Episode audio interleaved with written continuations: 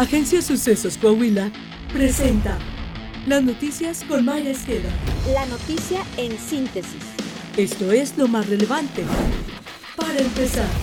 Mientras que miles de mujeres marchaban en la Ciudad de México en protesta por el caso de la joven Devani y contra los feminicidios, la jefa del gobierno capitalino, Claudia Sheinbaum, realizó una gira por Quintana Roo para apoyar a la candidata de Morena a la gobernatura, Mara Lezama.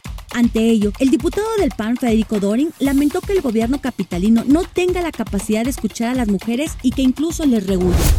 Por un lado, el Consejo Coordinador Empresarial reconoció a los diputados que votaron en contra de la reforma eléctrica y resaltó su responsabilidad. Por el otro, el líder nacional de Morena, Mario Delgado, advirtió que su partido contempla una consulta para denunciarlos penalmente por traición a la patria.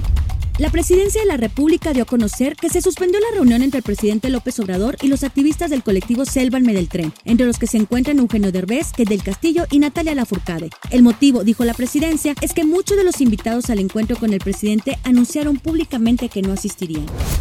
A pesar de que el gobierno de México no ha vacunado a un solo niño contra el COVID-19, la Secretaría de Educación Pública hizo un llamado para que los estudiantes regresen en su totalidad a clases presenciales, luego de haber concluido el periodo vacacional de Semana Santa. A partir de este lunes, más de 35.5 millones de estudiantes y más de 2 millones de maestros retomarán las actividades escolares.